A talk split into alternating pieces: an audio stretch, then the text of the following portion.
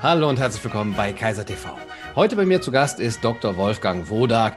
Ihn muss ich kaum vorstellen, aber für euch tue ich es nochmal. Wolfgang Wodak ist Mediziner, er ist unter anderem Lungenfacharzt. Er war viele Jahre Mitglied ähm, des Bundestages, der Parlamentarischen Versammlung des Europarats für Fragen der Sicherheit, Medizin und Gesundheit. Er war Initiator der Untersuchungen des Europarates zur Schweinegrippe 2009, zur Rolle der Impfstoffhersteller und der WHO. Er wird äh, Außerdem zurzeit als medizinischer Experte vom Außerparlamentarischen Corona-Untersuchungsausschuss angehört. Und wir sprechen heute ja nochmal über seine Thesen, aber vor allem auch über die Reaktion der Öffentlichkeit, über die Rolle der Medien, über Faktenchecks und die Frage vielleicht, was wir tun können in unserer Lage. Herr Wodak, schön, dass Sie da sind. Ja, schönen Tag, Herr Kaiser. Hallo. Ja, jetzt ist mehr als ein halbes Jahr vergangen, seitdem Sie sich prominent auf YouTube äh, zu Wort gemeldet haben in Sachen Corona und eine alternative Sicht auf das Infektionsgeschehen, äh, das Virus formuliert haben, alternativ zumindest zur offiziellen Wahrheit. Seitdem ist viel passiert. Sie sind äh, unter anderem in die Nähe von Verschwörungstheoretikern gerückt worden, sogar von Rechtsextremen. Als Unheilsprophet hat man sie bezeichnet. Und es gab äh, auch hin und wieder Faktenchecks. Ich würde gerne mit Ihnen nochmal auch über Ihre Thesen jetzt im äh, Rückblick sprechen. Jetzt haben wir auch andere Zahlen als damals noch im Februar, März und äh, überlegen, ob sie durch die äh, Fakten bestätigt äh, wurden. Als erstes würde ich Sie gerne fragen, wenn wir jetzt eben durch einen Infektionsgeschutz geregelt auch ähm, eine Rechtfertigung für diese Maßnahmen haben, dann braucht es ja auch eine Notlage, die muss ja auch erkennbar sein. Was würden Sie sagen, woran ist generell eine solche Notlage im Infektionsgeschehen zu erkennen? Ja, es gab ja da Indikatoren, die auch von den Ländern benutzt wurden. Es gibt ja Katastrophenpläne der Länder schon lange in, in Deutschland und da gab es auch immer dann die äh, entsprechenden Regelungen für einen solchen Fall. Und ähm, da hieß es immer durchgehend, dass das eine Situation sei, in der sehr viele Menschen krank werden. Das kann man also deutlich sehen und auch viele Menschen sterben, dass es schwere Erkrankungen sind und dass dadurch unser Gesundheitssystem überfordert ist. Das sind die Kriterien für den Katastrophenfall Epidemiologie, also Epidemie. Und äh, Pandemie hat man damals noch nicht so oft benutzt, aber die Epidemie war dann der Auslöser für solche katastrophenmäßigen Maßnahmen. Würden Sie sagen, dass diese Kriterien derzeit erfüllt sind und in diesem Jahr erfüllt waren in Deutschland? Das sind Kriterien, die eigentlich jeder selber merken kann. Da bin ich, da muss man kein Fachmann sein, sondern wenn so eine Epidemie kommt, dann merkt man es, wenn man zum Arzt geht, dann merkt man es in jedem Krankenhaus, dann merkt man es auch bei den Kollegen auf dem Arbeitsplatz. Dann sind viele Menschen eben krank. Und äh, wenn man heute die Leute fragt, dann äh, gucken sie nur und zeigen auf die, auf die großen Sender und sagen, ja, da sagt man, es gibt da Kranke und in, in, in Italien, da ist was gewesen und in New York. Aber bei uns hat eigentlich keiner was gemerkt. Bei uns alles so gewesen wie immer in der Grippesaison. Ja, die Betten in den Krankenhäusern äh, stehen teilweise leer, Kurzarbeit in Krankenhäusern. Kann denn ausgeschlossen werden, dass das eine Folge des Lockdowns war, eine Folge der rechtzeitigen äh, Maßnahmen des Eingreifens? Ja, eigentlich, denn müsst, man müsste das ja dann doch irgendwie vergleichen können. Und man kann zwar die Gesundheitssysteme vergleichen und wie sie umgehen mit, äh, mit, mit Stresssituationen, aber man kann eigentlich davon ausgehen, dass Viren in, in allen Ländern bei allen Menschen gleich wirken, in gleicher Weise wirken. Und dass sich das nur dann unterscheidet, dadurch unterscheidet, ob Menschen immun sind oder nicht immun sind. Und äh, von daher, also ich sehe, ich sehe keine, keine Indikatoren und keine Anzeichen dafür, dass da irgendwo etwas so etwas wie eine ernste und schwierige Pandemie ausgebrochen ist. Jedenfalls in Deutschland äh, ist da nichts zu sehen. In, äh, in einigen Teilen Italien hat es wirklich Überforderungen gegeben, auch in Madrid, auch in, aber auch nicht in ganz Spanien, Andalusien haben die auch nichts gemerkt. Und in, den USA ist es auch so gewesen, dass es nur in drei, vier Zentren dort zu Überlastungen kam und zu äh, Bildern, die dann ja auch sehr viel gefilmt worden sind. Und äh, da gibt es natürlich dann viele Gründe, die es zu analysieren gilt. Da ist viel falsch gemacht worden, viel falsch behandelt worden. Da sind Medikamente ausprobiert worden, die nicht zugelassen sind. Da sind Menschen beatmet worden, über 80 Jahre alt und umgebracht worden durch diese Beatmung. Also da ist so viel passiert, was nicht richtig war. und was der Panik zuzurechnen ist und, und nicht einem, der Folge eines, einer Viruserkrankung. Sie haben den Begriff Pandemie erwähnt und auch nochmal in Abgrenzung zur Epidemie. Jetzt ist äh, die Definition von Pandemie von der Weltgesundheitsorganisation im Jahre 2009 geändert worden. Ähm, und äh, ich würde gerne mit Ihnen darüber sprechen, welche Folge es hat, wenn man auf einmal Pandemie als etwas anderes bezeichnet, als man es noch vor 2009 bezeichnet hätte. Ja, das, das hat ja uns schon lange geärgert, auch im Europarat damals im Ausschuss und in der Enquete-Untersuchung, in der Untersuchung, die damals gelaufen ist, da ist es ja aufgefallen und es hat Leute gegeben wie, den, wie der Tom Jefferson, die das sehr ausführlich dann auch recherchiert haben, die Interviews gemacht haben, was ist da passiert. Weshalb hat sich die Grundlage für diese Entscheidung, Pandemie ja, Pandemie nein, weshalb hat sich die so geändert? Und er hat dann äh, sehr gut herausgefunden, dass es eben bei der WHO auf den, auf den Seiten der WHO übereinstimmt mit den äh, Katastrophenschutzplänen, auch überall in Deutschland, dann immer die Kriterien gab, dass es sehr viele Schwerkranke gibt, sehr viele Tote und die Überlastung des Gesundheitssystems. Und das war dann plötzlich nicht mehr zu finden, als dann im Juni 2009 die WHO äh, die Pandemie ausrief. Frau Chan verkündete, die Pandemie ist jetzt da.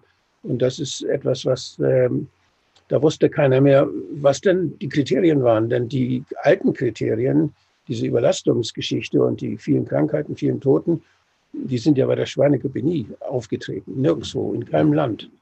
Und äh, da hat es ja auch nicht, da hat es in Mexiko mal dramatische Bilder gegeben, wo Leute mit Desinfektionskanonen rumliefen. Aber krank, mehr krank gewesen sind da auch nicht und in ganz Europa nicht. Das war die mildeste Grippewelle, die wir jemals hatten. Die Schweinegrippe war eine der mildesten Grippewellen, die es je gegeben hat. Mhm.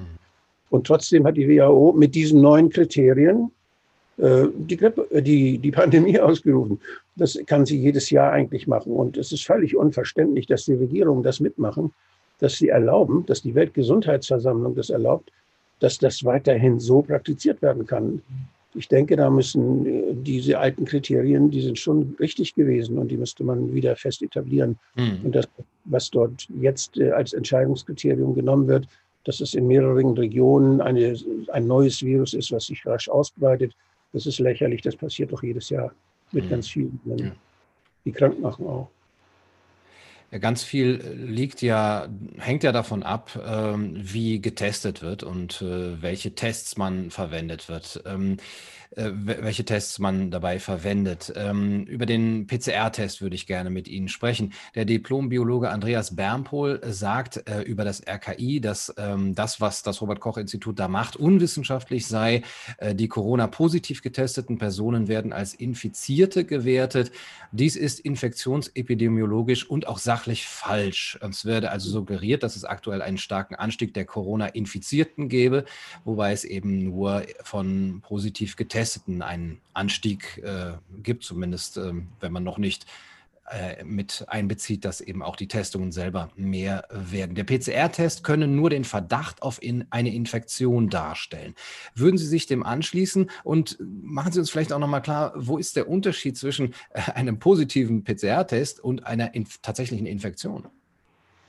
Ja, das ist ja, wenn man, wenn man jetzt Verantwortung hat für die öffentliche Gesundheit, wie das Robert-Koch-Institut und wie jeder Amtsarzt auch, ich war ja mal einer, äh, dann muss man sich natürlich nach den, um die Indikatoren kümmern, die dann so eine, so ein Alarm, so eine besondere Situation auslösen. Und äh, da kann es eigentlich nur sein, dass das Indikatoren sind, die auch wirklich was über Krankheit aussagen. Das heißt, man muss schon gucken, sind Menschen krank oder sind sie nicht krank?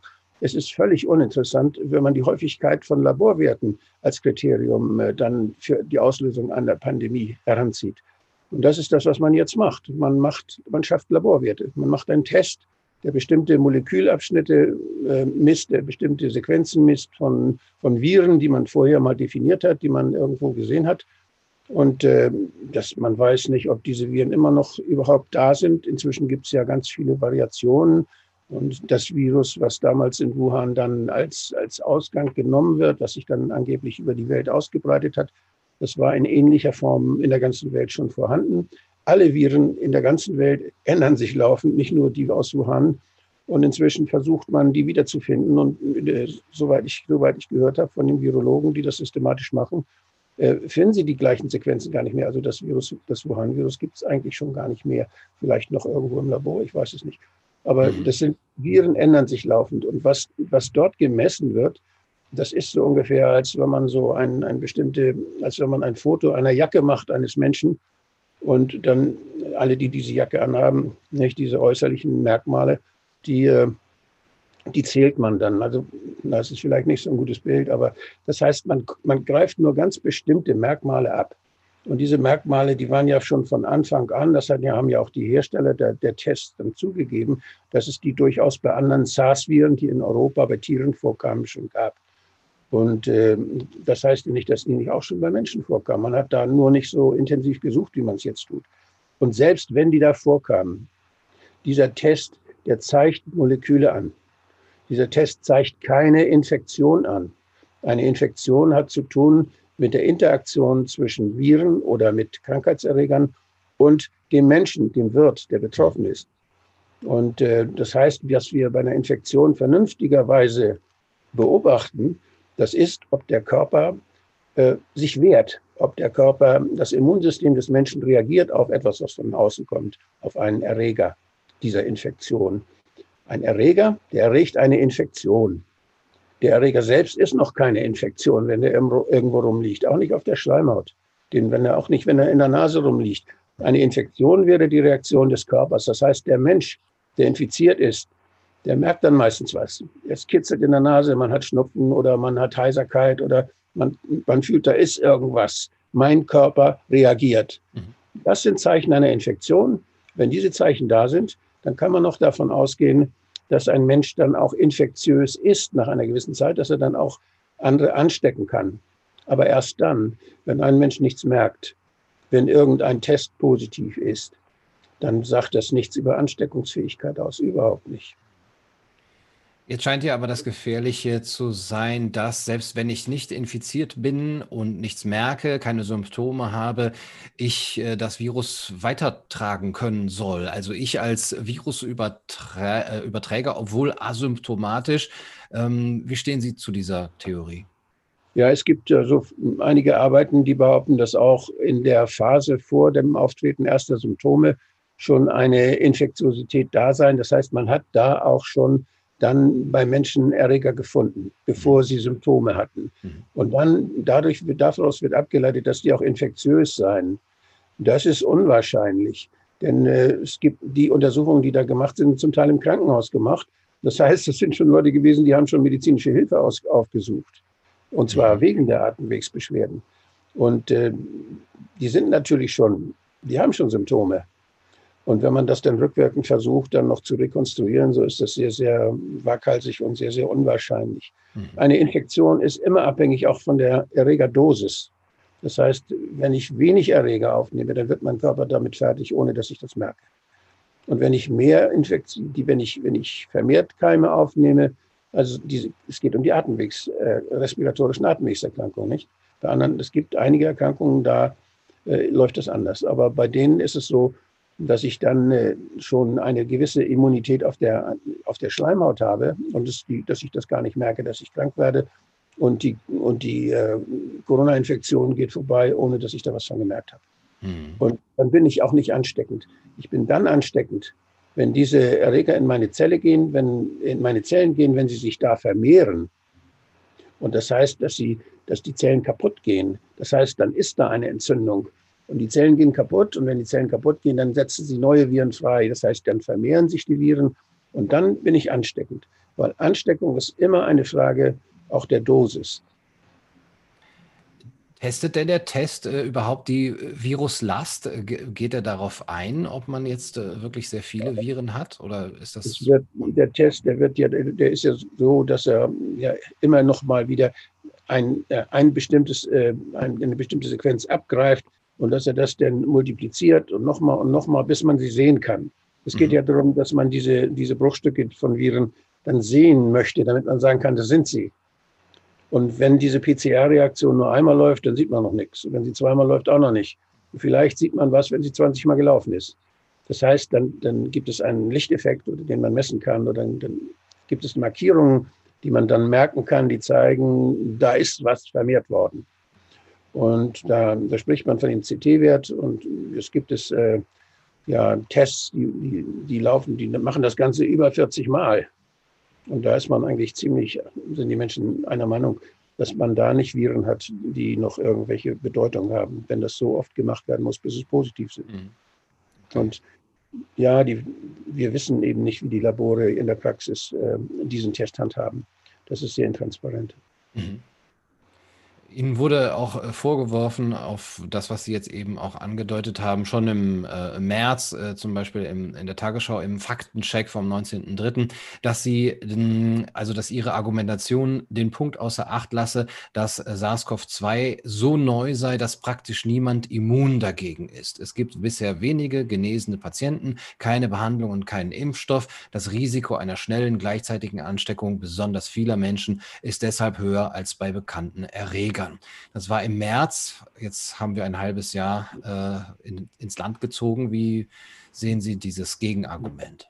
Für solche Fakten in Anführungsstrichen gibt es keine wissenschaftlichen Belege. Es gibt aber massenhaft wissenschaftliche Belege, die sagen, dass wir eine, eine Grundimmunität haben, eine zelluläre Immunität, die äh, nach, nach Untersuchungen bei Blutspendern zum Beispiel äh, gefunden wurde bei 80 Prozent der, der untersuchten Proben.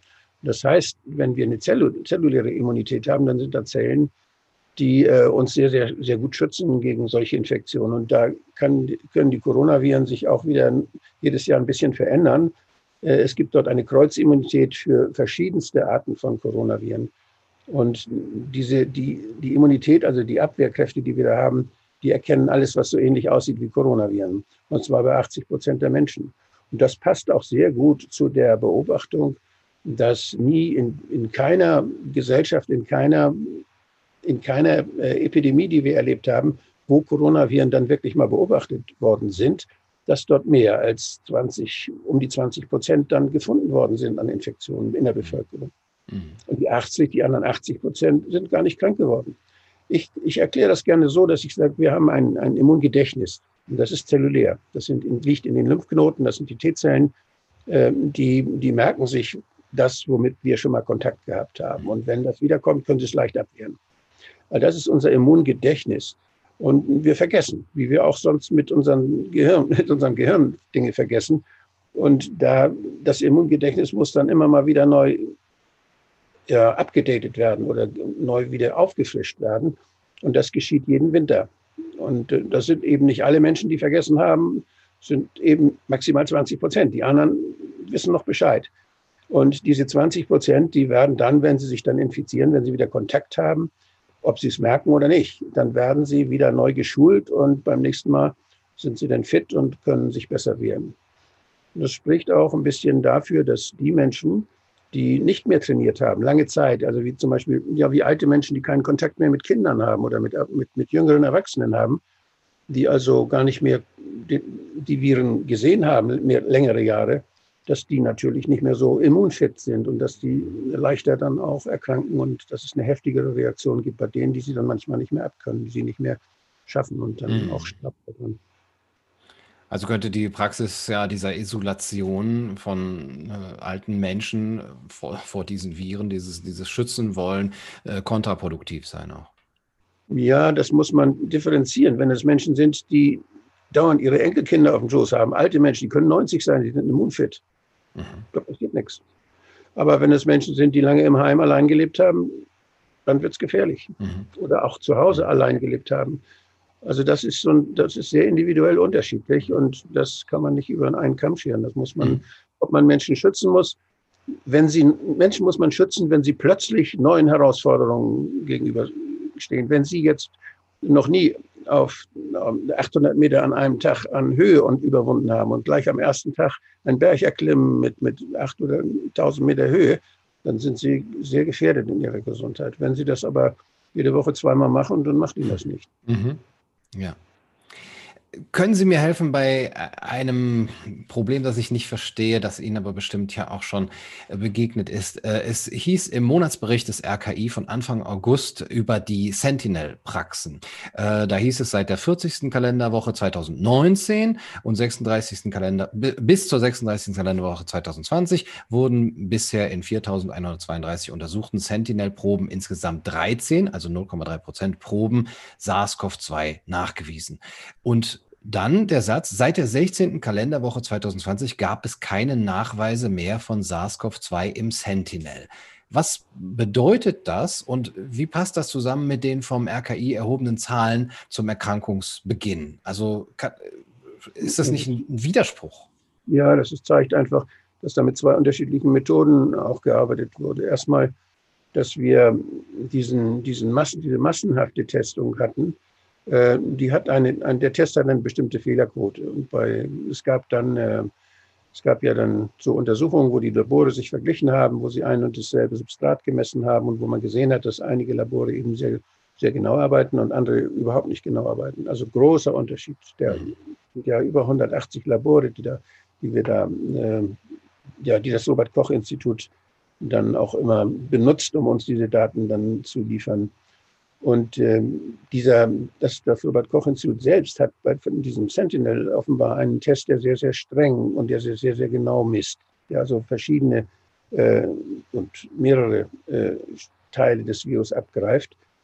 Und das sind ja 600 verschiedene, äh, verschiedene Praxen.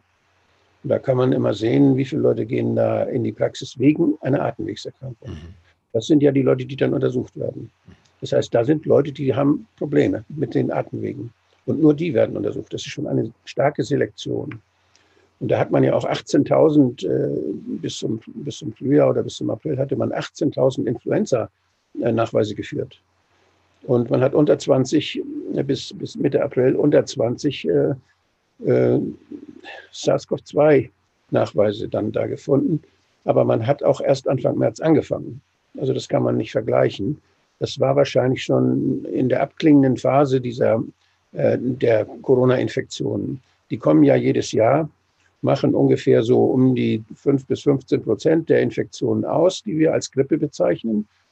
Und die waren diesmal natürlich auch dabei. Und da hat man auch welche gefunden, die auf diesen Test reagierten.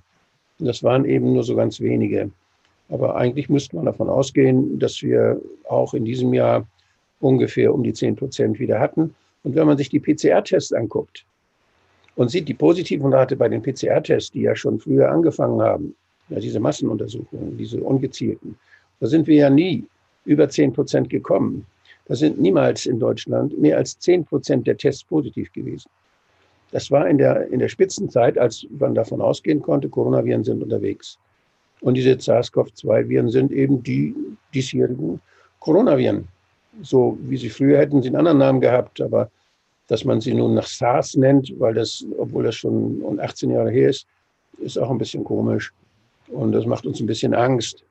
Und es gibt natürlich Ähnlichkeiten dieser, dieser Viren mit denen von damals, aber die haben sich schon 18 Jahre lang gewandelt und 18 Jahre lang verändert. Und eigentlich hätte man mal einen neuen, neuen Namen finden sollen. Nur weil Herr Drosten damals sich um die SARS-Viren gekümmert hat, können die heute ruhig anders heißen.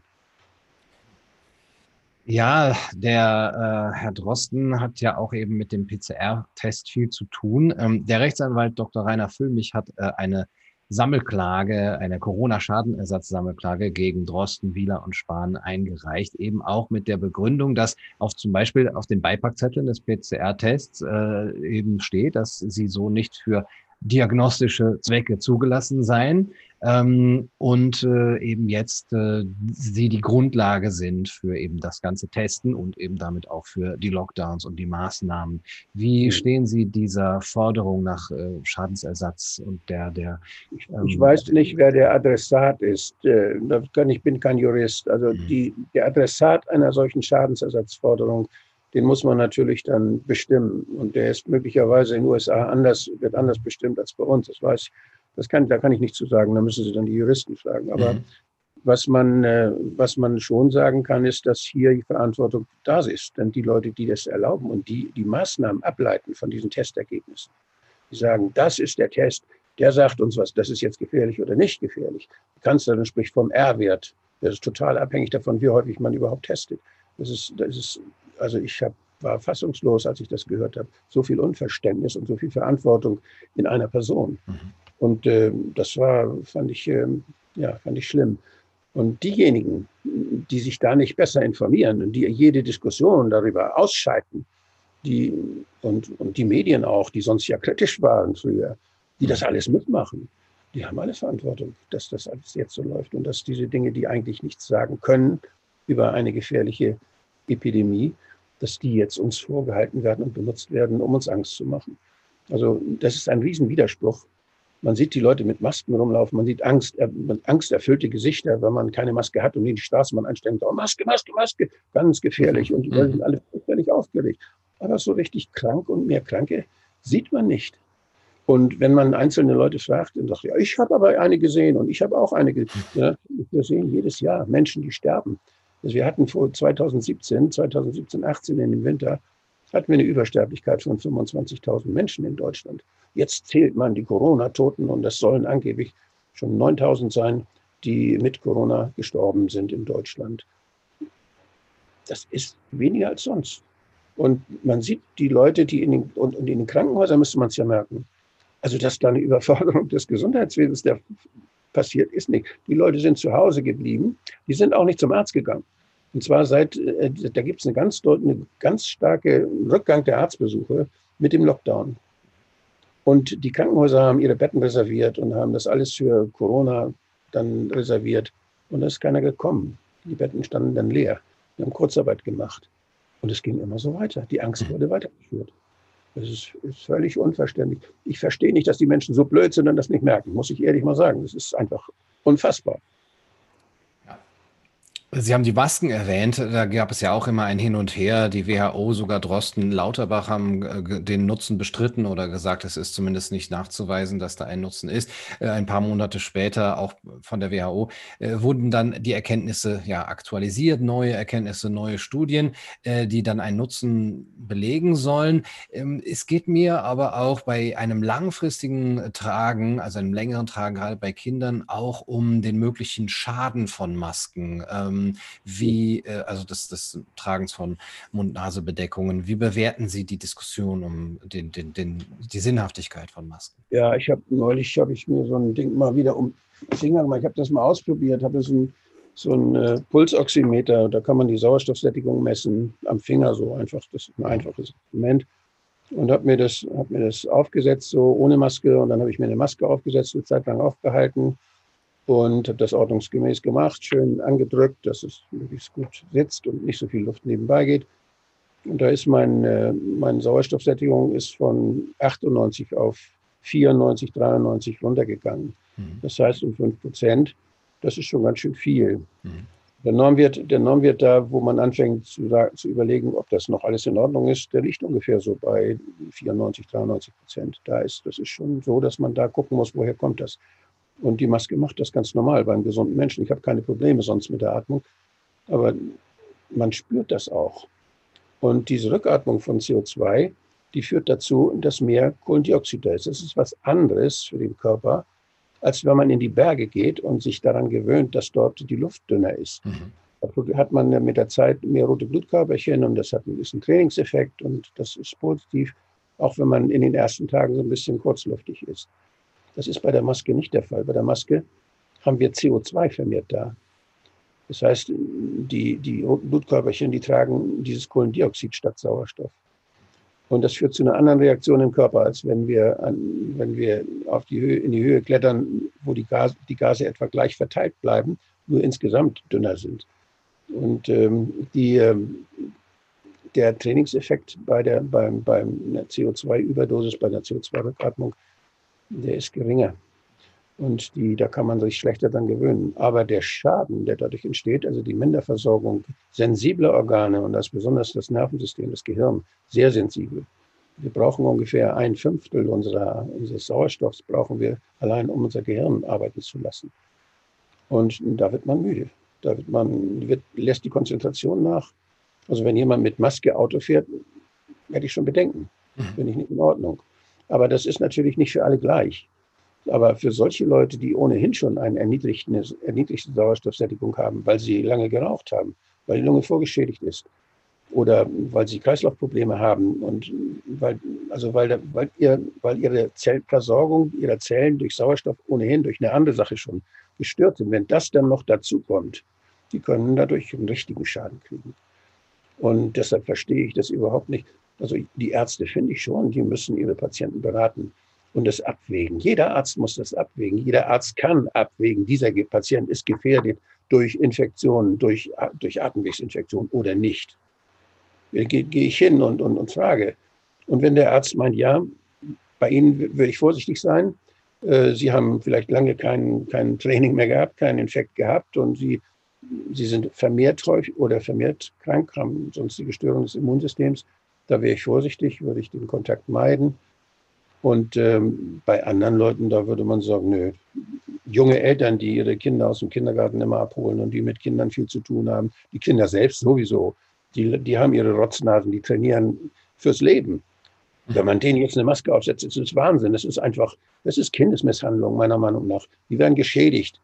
Da ist kein, das, Sauer, das Gehirn wird auch, dem wird auch Sauerstoff gestohlen dabei, weggenommen. Und die Kinder brauchen noch mehr Sauerstoff. Die müssen ja noch viel mehr lernen. Und das Gehirn wächst noch. Und es wächst nicht so gut, wenn da die ganze Zeit weniger Sauerstoff da ist. Die Lehrer, wenn die Angst haben um ihre eigene Gesundheit, dann sollen sie zu Hause bleiben. Aber dass sie den Kindern eine Maske aufsetzen, das ist unverantwortlich. Ich finde Lehrer, die jetzt so tun, die, die sie jetzt so ganz ängstlich gucken und die Kinder alle mit Masken versorgen, da, muss ich, da fasse ich mich am Kopf. Also ich habe mal äh, Unterricht gemacht, Gesundheits, äh, ja, Gesundheitsunterricht für Lehrer, weil ich mir, weil mich das geärgert hat, dass Lehrer so wenig wissen über Kinderkrankheiten. Das habe ich als Amtsarzt gemerkt. Die, die Erzieher, die wissen gut Bescheid. Die können mit den Rotznasen umgehen. Aber der Lehrer, der, die, die, werden in der, die werden gar nicht ausgebildet. Mhm. Und an der Pädagogischen Hochschule in, in Flensburg habe ich dann gesagt, hier, lieber Rektor, da musst du was tun die Lehrer müssen da auch was lernen. Und das haben die dann auch gemacht. Und ich glaube, dass, dass Lehrer einfach zu wenig wissen. Ich bin, also, oder sie, sie hören jetzt zu viel Tagesschau oder so. Oder so. falsch informiert, ich weiß. Ja, oder, oder sehen ZDF. In der ZDF-Drehscheibe äh, in der Sendung vom 28.09. sagte Professor Thomas Kurscheid, die Maskenpflicht sei gleich doppelt sinnvoll. Sie schützt vor Keimen und trainiert die Atemmuskulatur und verbessert unsere Kondition. Wenn ich sie höre, habe ich aber wirklich eher das Gefühl, es geht hier um Körperverletzungen bei dieser breit, äh, breiten Masken, Maskenpflicht, vor allem für Kinder. Das, das ist ungefähr so, als wenn man sagt, wenn man Leute verprügelt, dann kriegen sie Hornhaut, das ist gut. Also es ist fürchterlich. Das, es gibt keinen Beleg dafür. Und das, was er da sagt, ist leichtfertig. Und es ist falsch. Ganz klar falsch. Ich kümmere mich schon 40 Jahre um diese Thematik. Von daher weiß ich, was ich sage. Mhm. Wir haben, wir, wir haben Masken, die werden im Krankenhaus aufgesetzt als Arbeitsschutzmaßnahmen. Wir werden bei der OP aufgesetzt, aber auch nicht gegen Viren. Bei der OP, die Maske, OP-Maske schützt nicht, die hält keine Viren zurück. Aber die hält dann die anderen Keime, die Bakterien zurück, die, dass sie nicht in die Wunde kommen. Das ja.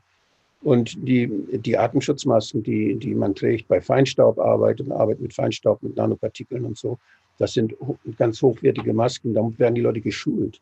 Da gibt es Maskenbeauftragte, die werden, die Schulungen werden regelmäßig wiederholt. Wo passiert denn sowas? Die Leute setzen sich irgendwas vors Gesicht, verhüllen sich. Das ist völlig unqualifiziert, völlig ohne irgendwelche Qualitätssicherungen dabei. Das kann man ja auch gar nicht machen. Und es ist auch nicht nötig. Und dann kommt hinzu, was die, die Hygienikerin äh, aus München äh, neulich, neulich veröffentlicht hat auch. Die hat, die hat gesagt, dass die Infektionsgefährdung durch das, den Mund-Nasenschutz, der jetzt benutzt wird, dass die dadurch gesteigert wird, weil die Maske ja ein feuchtes Milieu ist. Mhm. Und sie ändert nicht die Menge der Erreger, die in, bei uns produziert werden. Das heißt, wir geben genauso viel Erreger ab, nämlich alle, die wir beim Atmen, die wir haben, die gehen nur woanders hin. Die gehen zum Teil nach oben, nach links, nach rechts. Die gehen nicht geradeaus aus dem Mund, sondern die gehen woanders, machen einen Umweg. Das heißt, wenn man jemanden anspricht, dann kriegt er das nicht, aber der daneben kriegt dafür mehr. Und mhm. außerdem gibt es ein, ein feuchtes Milieu in der Maske. Die Maske wird feucht durch die Atemfeuchtigkeit. Mhm. Und das ist ideal. Da überleben die ganz lange.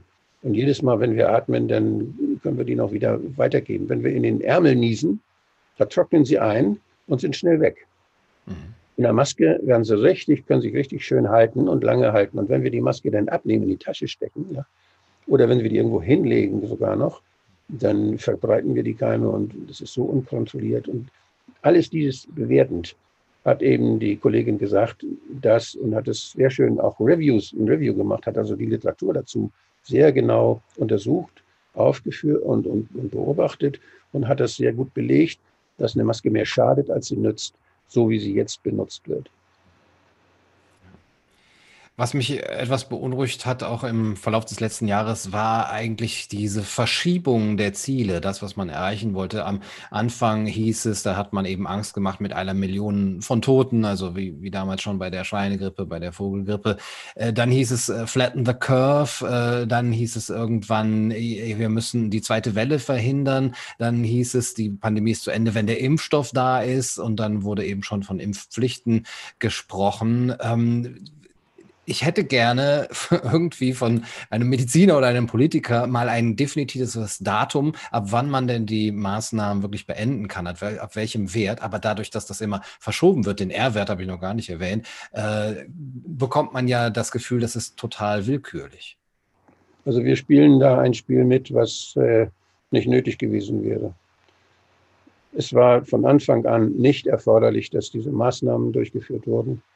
Es gab keine ja, nachvollziehbar aus hygienischen Gründen, aus solchen hygienischen Gründen, gab es keine nachvollziehbaren Gründe dafür. Es gab nur Geschichten, es gab Horrorbilder, es gab Szenarien in China, die uns Angst gemacht haben. Die Chinesen selber, die wissen das ganz genau.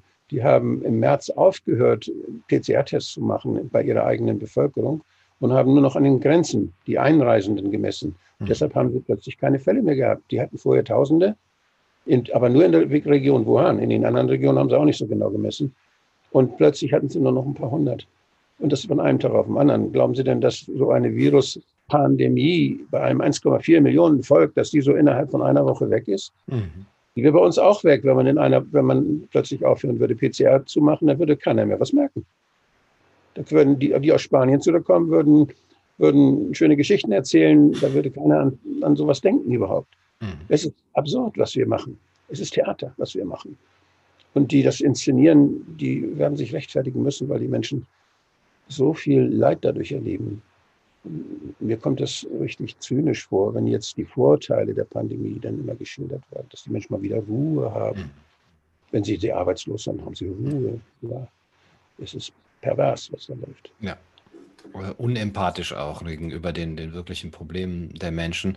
Ähm, ja, Sie haben es schon angesprochen, was, was wird passieren? Äh, Sie, Sie sprechen schon von Rechtfertigung. Dann, ich, ich habe den Eindruck, dass die Gesellschaft im Grunde genommen bewiesen hat, dass sie, dass sozusagen ihr Immunsystem gegen solche Schockmomente oder man könnte vielleicht sogar von einer Schockstrategie sprechen, dass es nicht gut ausgebildet ist, was ich eigentlich gedacht hätte, wenn wir sehen, wir haben einen Rechtsstaat, wir haben Demokratie, wir haben doch eigentlich auch die Institutionen, Institutionen, äh, ein Parlament mit Opposition, wir haben Politiker, die doch eigentlich nur ihrem Gewissen verpflichtet sein sollten, wir haben Gewaltenteilung, die Juristen, Rechtsanwälte, Gerichte, wir haben, wollten eine unabhängige, freie Presse haben, ausgebildete Journalisten, äh, die Wissenschaft, Freiheit in Forschung und, Forschung und Lehre und so viele Spezialisten auch in Psychologie und Medizin und die Intellektuellen natürlich als das Gewissen der Nation. Und jetzt frage ich mich, äh, wenn Sie das auch so schildern, wo sind die alle?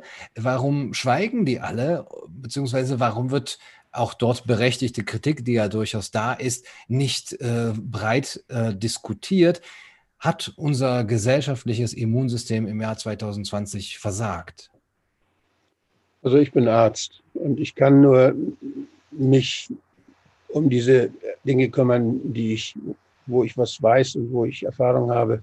Und da mache ich den Mund auf und da sage ich was. Und ich sage den Leuten, Ihr braucht keine Angst zu haben. Das Virus ist nicht das, was uns Sorgen machen muss. Das sage ich von Anfang an, das weiß ich von Anfang an. Und ich fühle mich da auch bestätigt. Und die Faktenchecker haben keine Ahnung. Denn sie haben auch keine Fakten genannt, die das entkräften. Und äh, ich denke, dass wir, dass wir andere, dass es da andere Probleme gibt, dass, dass medizinische Dinge missbraucht werden. Und missbraucht werden aus weiß nicht welchen Gründen. Meistens sind es ja Leute, die mehr Macht wollen oder mehr Geld wollen, die sowas missbrauchen. Da muss man mal nachgucken, wer denn das war. Und muss man mal nachgucken, wer wem was versprochen hat und weshalb die alle mitmachen. Ich verstehe das nicht. Was ist mit den, was ist mit den Medien los? Ich habe mal einen Bericht gemacht über, über die Wichtigkeit, über die Rolle der Medien und die Funktion der Medien für die Demokratie im Europarat, weil ich das für ein ganz wichtiges Thema hielt. Und habe dort Kriterien entwickelt mit anderen Instituten zusammen, äh, woran man erkennen kann, ob die Medien funktionieren oder nicht funktionieren. Und äh, ich habe da damals bei den Indikatoren nicht an alles gedacht, offenbar. Denn was wir jetzt sehen, ist ja so etwas, dass man aus allen Medien das Gleiche hört. Und sonst ist ja die Rolle der Medien so, dass sie den Dissens, der in der Bevölkerung äh, vorhanden ist, dass sie den abbildet normalerweise. Mhm. Das tut sie jetzt nicht. Normalerweise soll es ja, wir können ja nicht mit allen Leuten in Deutschland selber reden. Deshalb haben wir die Kommunikationsmedien, deshalb haben wir unsere Zeitungen, unsere Deshalb hören wir was im Radio von, und das macht unser Bild von der Gesellschaft. Das sagt uns, was los ist in, in unserem Land. Wir können höchstens bei uns im Quartier, im Stadtquartier oder in, im Dorf oder in einer Kleinstadt, da kann man sich selber ein Bild machen, aber darüber hinaus, da brauchen wir Medien. Und deshalb müssen wir uns die, auf die verlassen können. Deshalb dürfen nicht durch, durch Werbeanzeigen uns anlügen und, und das reden, was, was jemand verkaufen will oder dürfen uns nicht anlügen, weil jemand an der Macht bleiben will, der den, die Medien unter Druck setzt, wie das in vielen Ländern auch der Fall ist. Also das, die müssen unabhängig von, von der Wirtschaft und unabhängig von der Politik, müssen die kritisch die Diskussionen widerspiegeln, die in der Bevölkerung wichtig ist, damit sich Demokraten entscheiden können. Wir müssen den Dissens, die unterschiedlichen Meinungen, die müssen uns präsentiert werden. Und wir haben große staatliche Medien, die sind dieser Funktion verpflichtet. Wir haben die Parteien, die Opposition, die auf diese Medien aufpassen sollen, in den Rundfunkräten, damit sie diese Funktion erfüllen. Das versagt völlig. Das versagt. Und das Einzige, was uns bleibt, zum Glück bleibt, das sind solche Kanäle wie Ihr Kanal oder das sind andere Kanäle, die dann diffamiert werden und die dann schlecht gemacht werden häufig, weil die unbequem sind, weil die, weil die aufzeigen, dass das, was wir eigentlich bezahlen und was wir brauchen und was wir viel, viel bezahlen, ja noch mit unseren Rundfunkgebühren. Ja. Und äh, ich denke, das, das ist eine Sache, da muss man dann in Zukunft mal gucken, wie man das so regelt, dass das nicht nochmal passiert. Dass die, das, die, die unterschiedlichen Meinungen in der Bevölkerung und auch in der Wissenschaft, dass die dann auch abgebildet werden und, und den Raum kriegen, der notwendig ist, damit solche Konflikte gelöst werden können. Ja, vielleicht können wir dann dadurch was daraus lernen. Äh, ich möchte zum Abschluss nochmal nach Ihrer persönlichen Erfahrung auch fragen, was den Umgang mit den Medien angeht. Wenn ich etwas ähm, Alternatives äh, äh in diesem Bereich wissen möchte und etwas von Dr. Wolfgang Wodak wissen möchte, dann muss ich auf YouTube gucken, dann muss ich auf Blogs gucken. Äh, jetzt könnte es ja aber sein, dass ähm, die Redaktionen der großen Sender, Sendungen, ähm, Monitor und so weiter oder auch von, von Korrektiv Sie durchaus angerufen haben, aber es da nie zu einem richtigen Gespräch kam. Wie war da Ihre Erfahrung mit ja, einer etwaigen Zusammenarbeit oder äh, war da einfach nur ein Totschweigen? Also wenn Sie gerade von Korrektiv sprechen, da habe ich erschreckende Erfahrungen gemacht.